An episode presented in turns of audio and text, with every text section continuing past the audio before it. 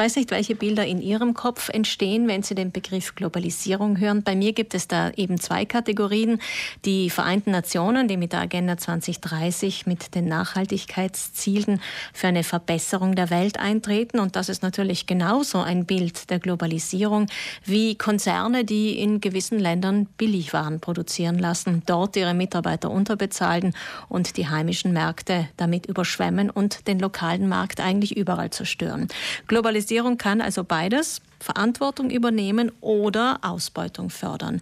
Wir leben in einer globalisierten Welt, die sich mittlerweile auch Gedanken macht über eine Reglobalisierung, also über ein Nachdenken, was wirklich Globalisierung sein sollte. Was damit gemeint ist, frage ich die Politikwissenschaftlerin Miriam Gruber von der Euraxis Digital mit uns verbunden. Guten Morgen. Schönen guten Morgen. Mit Reglobalisierung ist ein Überdenken der Globalisierung gemeint. In welchen Bereichen wird denn darüber diskutiert, Frau Gruber? Also wenn wir über Reglobalisierung diskutieren, tangiert diese Debatte ganz klar alle Bereiche oder eben auch den Globalisierungsprozess als Ganzes. Wir können hier zum Beispiel ähm, den hohen Ressourcen- und Energieverbrauch hernehmen. Hier wird die Debatte nicht nur auf der Ebene der Umwelt oder des Umweltschutzes geführt, vielmehr geht es zum Beispiel auch um Technologien oder darum, welche technologischen Alternativen wir aktuell zum Diesel- oder Benzinmotor oder auch zur Kohle- oder Atomenergie haben. Zudem geht es um die Gesellschaft, um soziale Bewegungen wie Fridays for Future, die sich auch eingehend mit diesem Thema beschäftigen und ganz konkrete Ziele verfolgen. Es geht um die Politik, die Einfluss um die Sub auf Subventionen hat. Es geht um Wirtschaft, um Raum und so weiter. Mhm. Und deshalb darf Globalisierung auch nicht nur von einem Blickwinkel aus betrachtet werden, auch nicht wissenschaftlich. Hier braucht es eben das Zusammenspiel von vielen Disziplinen. Das geht von der Politikwissenschaft über die Klimaforschung, von der Medizin über die Philosophie, von der Robotik zur Rechtswissenschaft, um nur einige zu nennen. Ja, wir hören schon, das Ganze ist sehr komplex und natürlich kann man das Ganze auch nicht in Schwarz und Weiß einteilen. Hier das Gute, hier das Böse. Ähm, wir merken schon, wenn es unser ganzes Leben durchdringt, dann sind wir alle gefordert. Aber welche Gesetzmäßigkeiten muss man denn überhaupt verstehen, um etwas auch überdenken denken zu können?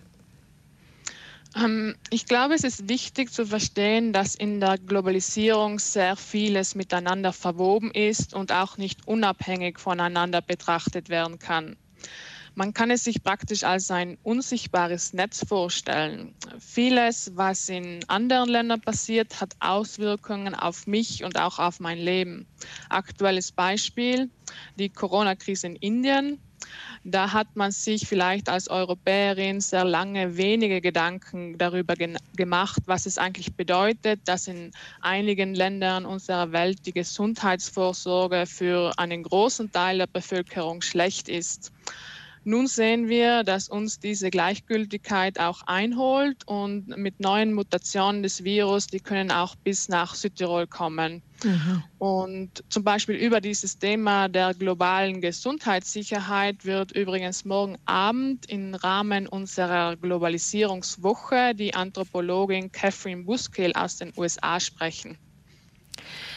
Die Gesundheit ist das eine, das Klima ist das andere. Und was, glaube ich, auch ganz ein gefühlt großes Thema für viele ist, ist diese Schere, die aufklafft zwischen Arm und Reich. Also die Wirtschaft da schon auch mit ins Boot zu holen und Globalisierung neu zu denken. Ich kann mir vorstellen, dass das auch ein großes Thema auch für Sie vielleicht jetzt in Ihrer Vortragsreihe sein wird. Genau, ähm, das ist eigentlich ein sehr gutes Beispiel für das Zusammenspiel und auch äh, die gegenseitige Abhängigkeit der unterschiedlichen Bereiche, die in Globalisierungsprozessen eine Rolle spielen. Also um die Klimakrise zum Beispiel ernsthaft zu bekämpfen, müssen wir die wirtschaftlichen Prozesse neu denken. Unser kapitalistisches System verstärkt aktuell Ungleichheiten zwischen arm und reich und es gießt auch Öl ins Feuer, was die Klimaerwärmung anbelangt. Aber es gibt auch neue Ansätze, wie beispielsweise die Kreislaufwirtschaft, die ein Umdenken einfordern. Und hier spielen unser persönliches Handeln, unser Lebensstil und unser Konsumverhalten eine Rolle. Aber natürlich könnte ein zielgerichtetes Handeln auf Staatsebene oder sogar auf der Weltgemeinschaft größere Wirkung haben. Mhm. Und es ist ganz wichtig eben, dass es kein Entweder-Oder zwischen Wirtschaft und Klima gibt.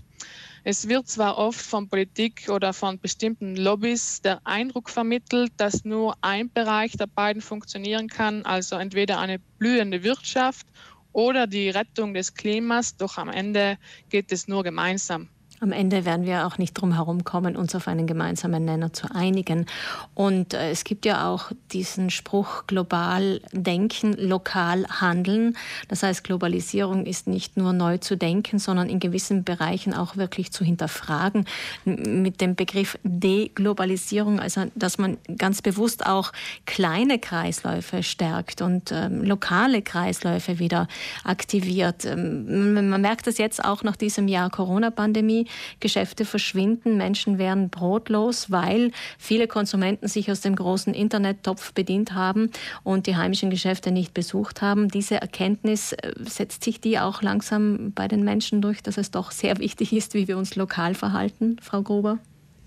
Ja, also ich glaube eben, dass besonders die aktuelle Pandemie, die eben auch ein Produkt der Globalisierung ist. Ähm, hat, diese hat die Rolle des Lokalen oder Regionalen wieder etwas in den Vordergrund gestellt. Die lokalen Prozente und Geschäfte zu unterstützen, ist für viele von uns wieder präsenter geworden und dadurch konnte auch ein, das Bewusstsein für lokale Kreisläufe gefördert werden. Ich kann mich auch noch recht gut daran erinnern, als am Anfang der Pandemie plötzlich Schutzkleidung, Desinfektion, Desinfektionsmittel oder Masken knapp waren. Und das in eigentlich reichen europäischen Ländern. Und natürlich diese und weitere Erfahrungen im, in dieser Pandemie haben den eigentlich recht abstrakten Begriff der Globalisierung auch nochmal realer gemacht. Und viele haben erkannt, wie abhängig wir geworden sind und wie unbequem das auch werden kann. Ja, stimmt. Das fühlt sich nicht gut an. Vielen Dank, Miriam Gruber, für diese Einblicke in Ihre Webinarreihe, also in diese Vortragsreihe im Internet, die die EURAG seit gestern veranstaltet. Und alles Gute. Vielen Dank.